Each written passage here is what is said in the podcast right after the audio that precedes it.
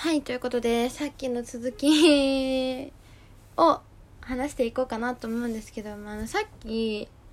あの、シャープ14の、あれを投稿ついでに全部聞いたんですけど、めちゃめちゃ滑舌が悪くて、ちょっと滑舌にね、気をつけながら次は喋っていこうかなと思います。えー、ということで、あのーそう物語がすごい良かったって話だ。通り部めっちゃ物語がねすごいバリ良くてですね。すごい中身はね中身について細かく言うとネタバレになっちゃうからあんまり言えないんだけどあのすごいよくまとまってたなって。であのヤンキー映画のいいとこ取りって言ったのはあの、まあ、あるシーンでですね。あるシーンでえっと誰かの楽曲ってわけじゃなくて東京リベンジャーズのオリジナルサウンドトラックでちょっと歌入りのものを、あのー歌入りのものの BGM を使っているシーンがまあ2箇所あるんですけどあのー言っていいのかな？あんまネタバレはしたくないんであんま言わないんですけどまあざっくり。集会のシーンでそれが流れるんですね。集会をやってるシーンで。あそこがめちゃめちゃかっこよくて。でそれで何を思い出したかっていうとあのクローズシリーズですよもう。あのヤンキー映画と言ったらもう私ももう23歳なのであのクローズ見てきた世代ではあるんですけどクローズゼロとクローズゼロ2やっぱりあの音楽の使い方がねめちゃめちゃいいんですよどっちの作品も。でちょっとそれを思い出しましたね。かっこよくてやっぱあのヤンキーもので行くぞーって言った時の、私の今の、あの、小物感ね。行くぞーって言った時の、あの、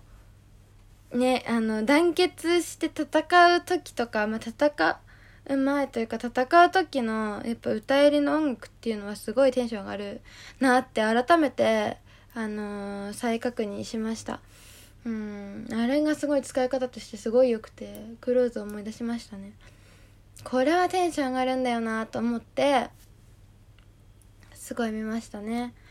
うん、あとは、まあそれも内容としてはそういうところがすごい良かったなって、やっぱだから物語がちゃんとし、なんか何回も言っちゃうんだけど、物語がちゃんとしてるっていうのはヤンキー映画の中ですごい新しかったかな。物語にちゃんとしてるっていうかこう、わかりやすい。すごいわかりやすい。で、ね、なかなか、いっぱい学校が出てきたりとかして、わけわかんないっていうのが結構陥りがちかなと思ったんですけどもう全然すっきりまとまっていてあすごい分かりやすかったですね。そこすごい良かったな見やすかった。であともうびっくりするのは多分キャスト陣のキャラクターの再現率とあとアクション。もうアクションは本当にすごかったです。あのスタントなんじゃないかなって思って見てたんですずっと結構割と。これ本当にやってる？みたいな。これできる？みたいな、あのーアクションをすごいやってて、でもやっぱりパンフとか読んでもインタビューとか見ても、でも本人たちが本当に練習してやっているっていうことがあの書かれていたりとか、話されていたりとかしてるので、あのーすごいなって思いましたね。本当にすごい。あの、俳優さんってすごいんだなっていう、俳優さんの底力をすごい見せつけられたし、あのーいろんな、その背景はあると思うんですけれども、あのーやっぱり、北村匠海くん演じる竹道と、そして、ドラケン演じる山田裕貴くんの、なんか気概、気合がやっぱりすごい伝わってきました。あ二人はもうすごい原作ファンをすごい公言していって、特に、特に公言していて、愛がすごいんですけど、よ、インタビューとかからも。すごいんだけど、もう特にね、やっぱ、すごい作品への愛ってこれだけ人を、こう、動かすんだなというか、これだけすごい演技ができるんだなって、やっぱ作品への愛情だなってすごい思いました。なんかそのぐらいね、あの、マジで竹道だし、マジでドラケンです。これは本当に見ていただきたい。私、正直ね、山田裕貴くんがやるドラケンってどうなるんだろうとかすごい思ってたんですけど、ドラケンやばいです。正直見、見に行って帰ってきてやっぱ一番印象に残ったキャラクター、ドラケンなんじゃないかなってぐらい、あの山田裕貴君の演じるドラケンってすごい魂が入ってましたね滝道もすごかったしねもうなんか北村匠海君のあのなんつかなかっこいいじゃないですか。すごい落ち着いててかっこよくてシュッとしてるイメージがあるんですけど本人のイメージとしては。あの竹道でした。あの完全に竹道であんなにがむしゃらであのー、まあ、いっぱい殴られてるんですけどあんな北村匠海は東京リベンジャーズでしか見れないなってすごい思ったし。やっぱ周りの役者陣の演技も光りますよね。あのだからそのおりょうもやっぱりアクションがすごくて、まあ、マイキーの役やってるんですけど、マイキーってもう超、超強強の強なんですよ。原作では。めちゃめちゃ強い、もう、ね、もう最強みたいな。もうこほんとマイキーがいれば大丈夫っていう、本人も言うんですけど、マイキーがいれば大丈夫っていう感じのキャラで、あのアクションを完璧にこなしている、おりょう。すげえマジでって思いました。あれ本当にやってるんだと思ったら本当ビビりますよ。本当にやってるみたいなんでアクションもねすごい見ていただきたいし。っていうとやっぱりあっくんもねすごかった。正直あっくんは本当いろんなとこで各所で本当インタビューとかで言われてるけど竹道のタイムリープに一番影響されるキャラクターって言われていてあの一人の人なんですけど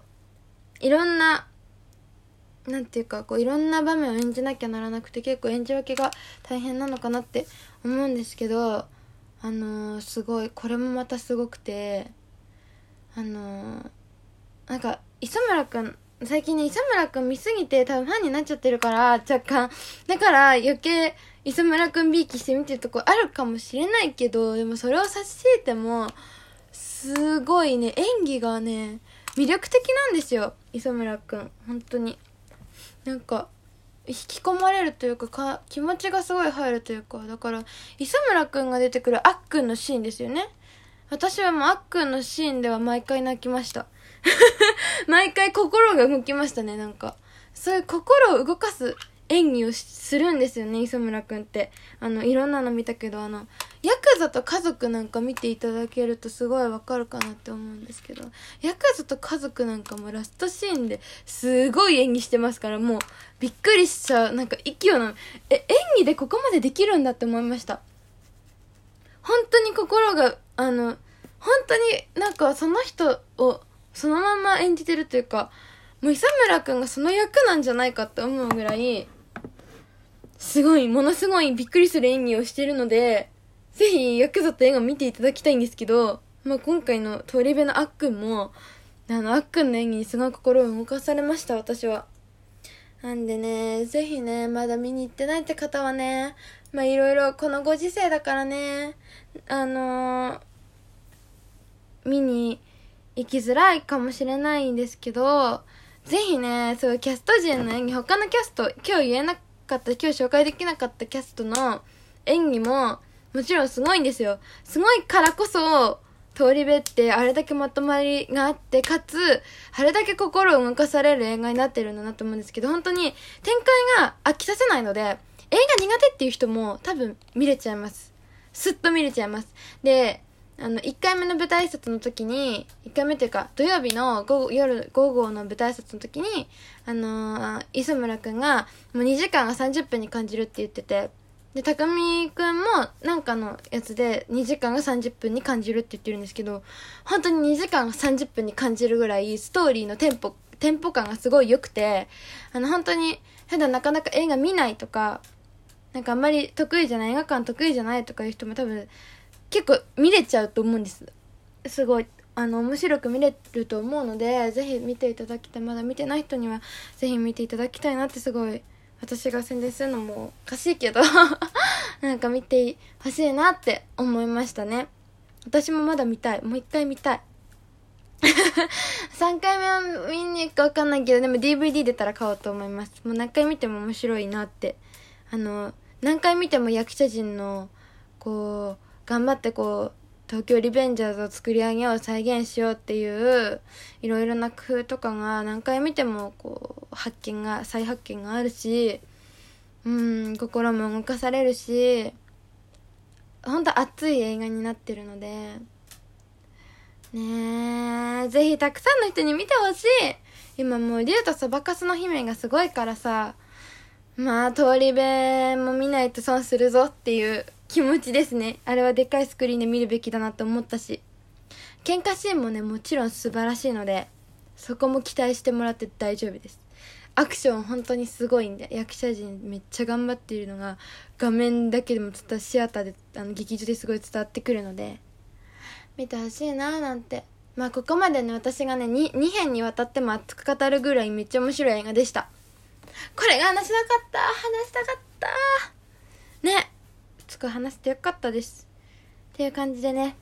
次はね最近読んだね夜行秘密のね「夜行秘密」っていう小説の話をしたいんですけどまあこれはね後ほどまた今度やろうかなって思うんですけどまあ今日はこんな感じであのー、ねネギといいねを欲しがる女ゆうは いいねネギお待ちしてます。そしてあの劇場で見にぜひ見に行ってみてこれをまた聞いてくれたらあーって共感できるかもしれないのでぜひ、ま、見に行ってほしいなと思います。ということでゆうでした。また近日、えー、更新します。お聴きいただいてありがとうございました。またお会いしましょう。バイバーイ。